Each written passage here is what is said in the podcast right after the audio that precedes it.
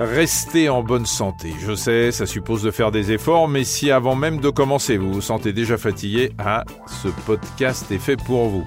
Parce qu'un petit geste santé peut changer beaucoup de choses, tous les samedis, les spécialistes que nous avons choisis vous aideront avec des conseils pratiques pour garder la forme. Ils répondront aux questions de Cécile, notre journaliste Dr Good. Alors cette semaine, Cécile, qui avez-vous rencontré?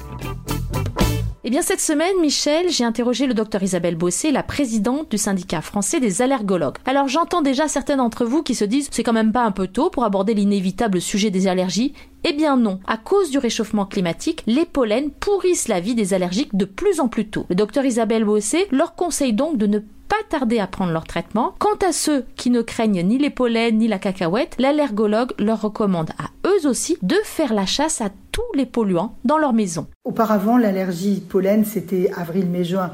Maintenant, ça commence dès janvier dans le sud et dès février dans le centre, euh, au sud de la Loire, on va dire. Et dès début du mois de mars, là, ça va commencer dans les jours qui viennent, au-delà de la Loire, dans les endroits où il fait un petit peu plus froid. La durée de la pollinisation augmente d'année en année.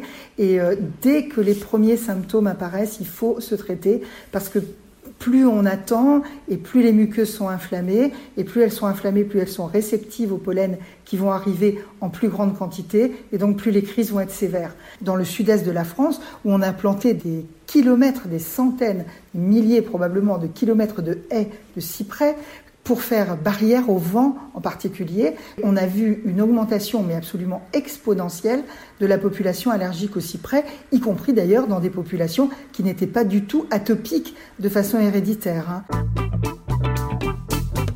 Une allergie, on ne peut pas l'empêcher de se déclencher. C'est tellement multifactoriel, c'est-à-dire qu'il y a un facteur héréditaire, il y a des facteurs environnementaux, euh, il y a des facteurs euh, d'utilisation multiple d'antibiothérapie chez l'enfant, il y a euh, le tabagisme chez la maman. Enfin, il y a, tellement de, de, facteurs qui peuvent être des éléments déclenchants d'allergie qu'on ne peut pas lutter contre tous. Les éliminer tous, c'est complètement improbable. Ne devient pas allergique que n'importe qui. Il y a une anomalie de la réaction immunitaire qui est d'ordre génétique, qui, elle, doit être là pour déclencher l'allergie. Si vous ne l'avez pas, vous pouvez vivre dans un environnement, il y a des quantités de gens hein, qui vivent dans des environnements bourrés d'acariens, de poils d'animaux, de polluants, de tout ce que vous voulez, et qui ne deviendront jamais allergiques.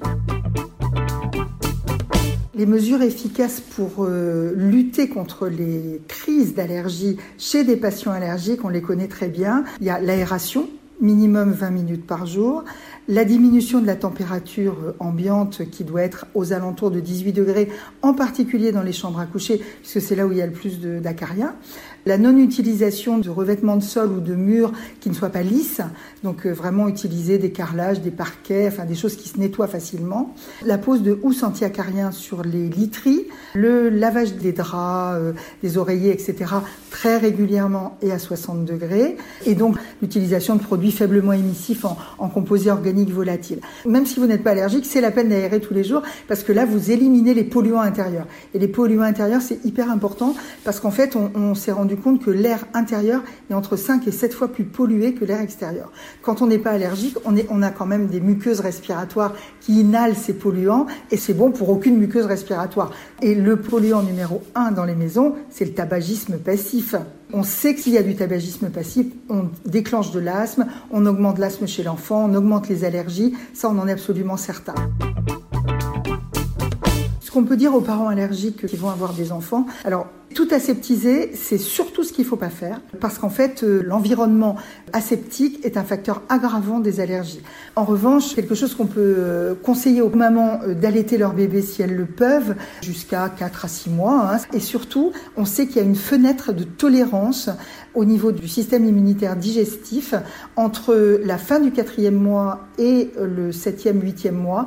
Et c'est là qu'il faut tout introduire, y compris ceux qui sont les moins évidents, comme la cacahuète comme euh, euh, la noix de cajou, comme etc.